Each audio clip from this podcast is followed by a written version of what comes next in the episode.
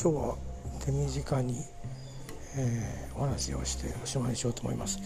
声がですねこんな感じの声なんですよ。えー、と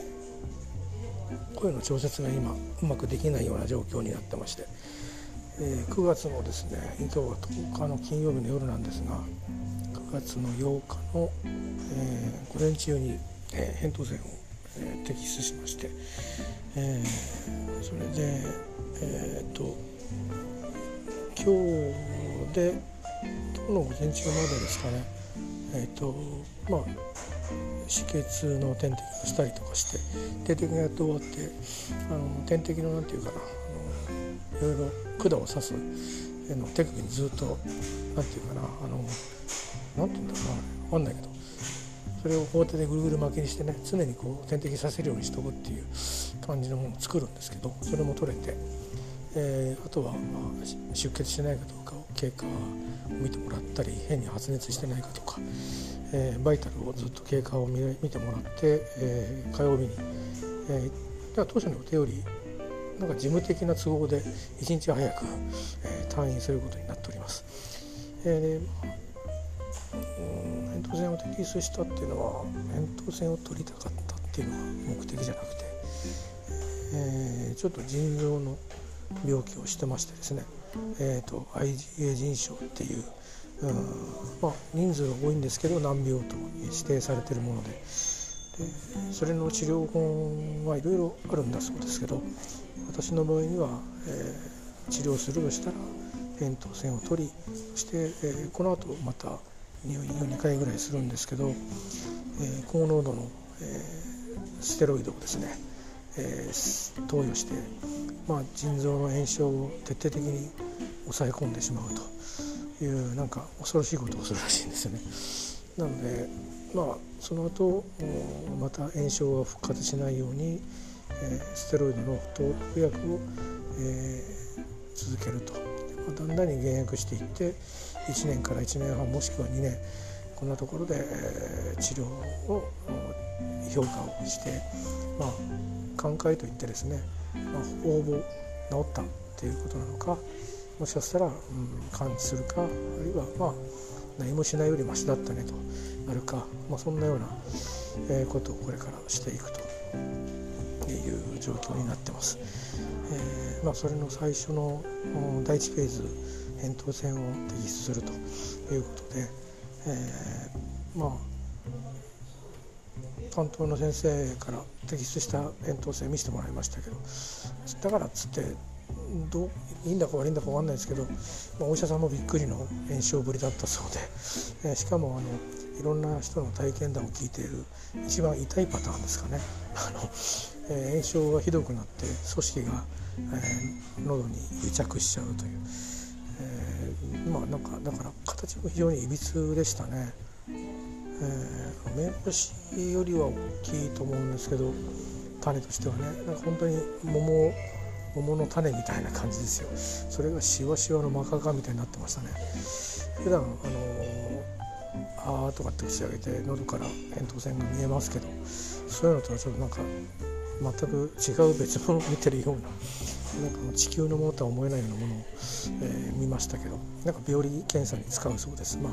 学生さんの何か、えー、役に立つのかな。分かりませんけどね、えー、そんなようなことで。えー、今はうんとなんだ。7泊8日で入院してて。今が4日目に、えー、なる。ちょうどこれで折り返しでして、えー、今晩とあと2晩、えー、病院にいて退院しますが今は声がこんな通りでこれはあの、まあ、先生に聞いたんですけど私が麻酔で寝てる間にあの麻酔って全身の筋肉の運動も止めちゃうらしくて肺も動かなくなっちゃうらしいんですね。そうしちゃうとまあ死んじゃいますからあの喉から管を通して酸素をあ供給するらしいんですよ。でその酸素も、うんと、肺を膨らませるぐらいの、えーと、圧力をかけなきゃいけないんでなんか細い管じゃなくて割と太めの管を入れるらしいんですね。喉に。だからそれが当たったところとかにやっぱり痛みが出たりえー、それから声を出す、えー、機能に関わってるとこに傷がつく可能性があって、まあ、今まさにそのせいで声がかすれてるんだそうです。だから、まあ、いずれ治るものですと言われてますがいつ治るかは、えー、それはあの分からないということですね。で今はあの喉の痛みの感じでいうとこれは個人差があるそうなんですが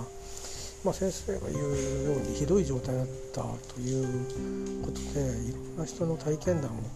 えー、読んで、まあ、この手術に臨んできたんですけど、うん、痛いは痛いんですけど、えー、経験のない痛さじゃない感じですね。えー、っとまあ、過去にもうこういう扁桃腺持ちで高熱を出して生きてきましたんで、えー、何度も扁桃腺が痛い、えー、経験はしてるんですよねなのでまあ最高に痛いレベルまではいけないんですけどそれはあの薬を飲んで痛み止めをしてるからなんですがまあ経験のある痛みの中の比較的痛い部類という感じで進んでますがいつもだとねあの、まあ、2日ぐらいそういう時期が続いてで鈍く痛い日が長く続いて治るということなんですけど一向に、えー、なんかこう治ってくなっていう感覚にならないで昨日より言われてみればちょっとマシかなぐらいな感じでですね、えー、進捗してるとやたら聞かれるんですけど痛みはどうですかって看護師さんとかからですね聞かれるんだけど、まあ、何とも言えないんですよね。えー、まあ、未体験のことなので、昨日よりかマシですってなってことしかなくてでなんか点数をつけてるらしいんですけど最初の点数が低すぎてですね昨日よりマシですってやっていくとなんか明日あたりに0点になりそうなんですけど 治ったところになりそうなんですけどそういうぐらいに回復してるわけじゃないです。えー、お聞きの通りこんな声なので。これもかなり、えー、喉には負担がかかってるんでそろそろ喋るのやめなくちゃなんですけど普通に喋るともっとブヤってでかく声が出ちゃうか喋れないかっていう感じなんですね。だから喉で喉で喋っちゃいけないのかなと思ってます。あの、えー、お家に帰ったら腹で喋る発声方法を少し身につけて喉の負担を軽くしないと。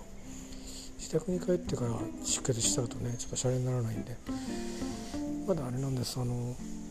どうもですねいろんな手術方法があってその時に考えますっていうふうにあの医師団は先生たちもおっしゃってたんですけどどうも喉の奥の方を見てると、えー、なんか灰色になってるとこがあって多分あのコテかなんかで焼き付けてるみたいなんでかさぶたなんですよね。そのかさぶたがいずれこうポロポロ取れるかパラッと取れるかしていくんだそうです。でその時に、あの弱くなってるところが、えー、あると出血したりとかするんで、まあ、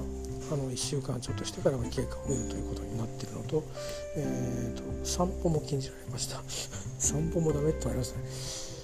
えー、でも通勤はいいんだそうです。通勤はいいけど散歩はダメってのはどういうことか分かんないですけどその体温が上がるようなことしちゃいけないそうです。なので階段もあんまり良くないと言われてまたも、えー、人生圏と同じようにですね。階段もあんまり良くないって言われましたけど部屋に行くのに階段登らないといけないんでね階段だけは買い物にも行かなきゃいけないので勘弁してもらうっていうかしょうがないですねって言われましたけど。まあお医者さんはねリスクを避けたい、えー、人たちですから、えー、あとお風呂もあの湯船は使っちゃいけないと言われてますし熱いシャワーはダメと言われてますね。だからパンはダメフライ物はダメ、えー、それからのりとかなんか喉に張り付くものはダメとそう言われてます。多分喉を痛めたり不快だと思って無意識にあの痰を吐くような行為をする時に、えー、喉にすごく負荷がかかって出血のリスクが高くなるそうです。まあそんなことでですねラーメン麺類、えー、は全部禁止されております、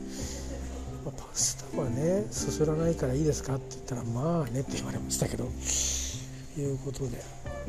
とりあえず目下のところはさっきあのツイッターライブで喋りましたけど朝ごはんをねどうしようかなと思って。あのソフトロールみたいなのあるじゃないですかバターロール。あれ牛乳に浸して食べちゃダメですかって聞こうかと思ってるんですけど。朝はねなかなかご飯昔食べてましたけどうんなんかコーヒー飲みたいしパンがいいんだよなと思いながら、えー、まあそんなようなあのどうでもいいことを心配して、えー、おりますが。さてと、えー、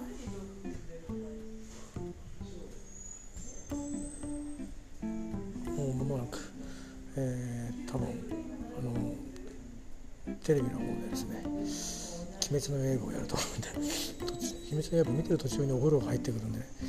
えー、まあいいんですけどね来週の浅草浅草編を見れたらいいかなと思っていよいよね、えー、秋冬で、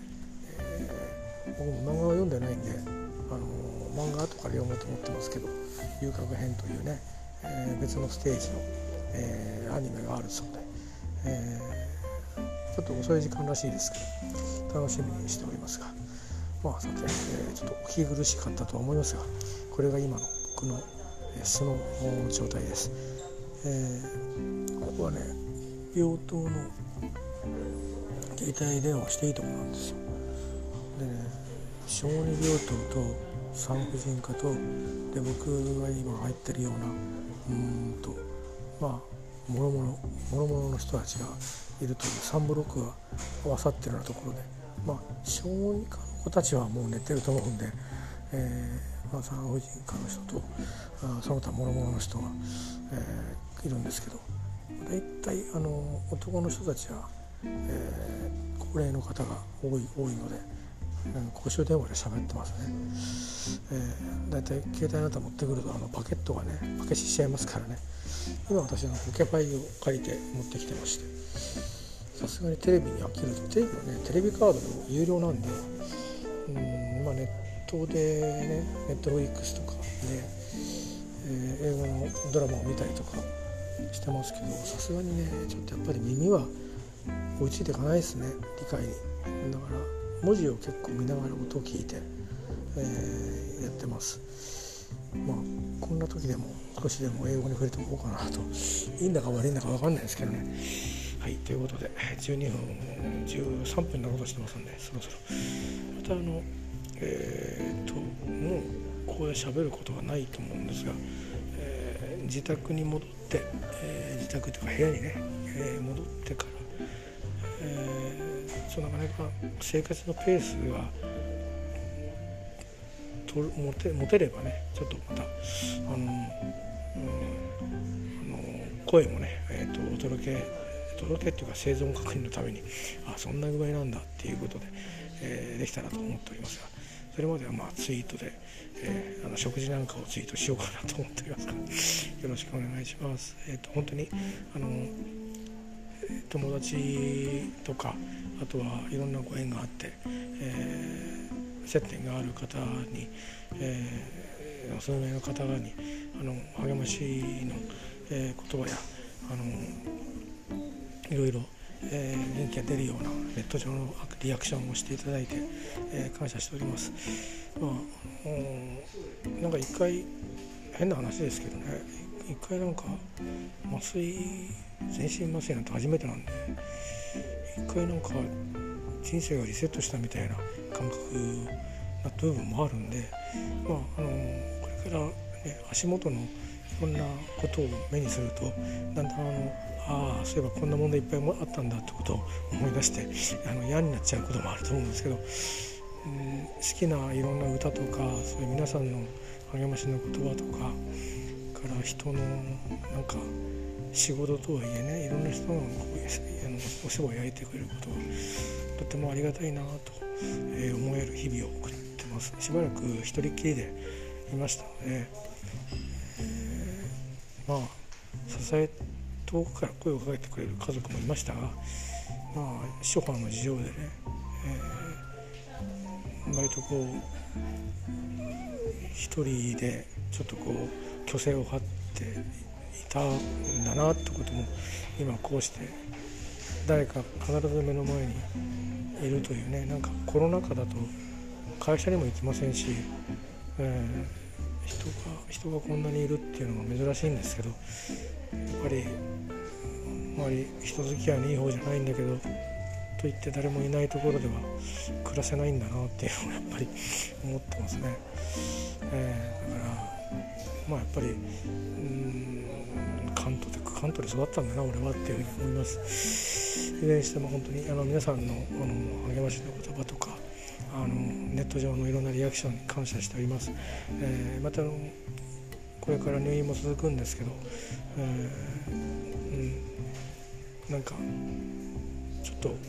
もしかしたら何かいいいいあのきっかけをねあのもらえてるような気もするので、えー、無駄にしないように、えー、皆さんの気持ちとそれから今ここで貴重な医療資源をね使わせていただいて、えー、治療してもらっていることを無駄にしないようにして、えー、いきたいなと思っています。いろんなね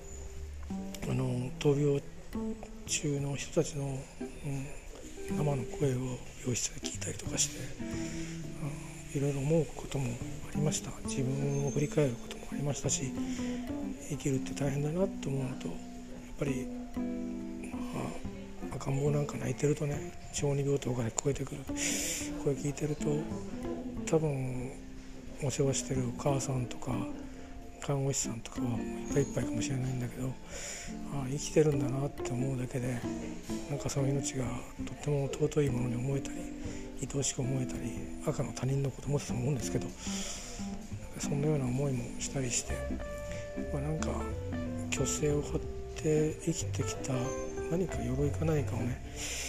本当に下ろせてるんだとしたらあのもっと、うん、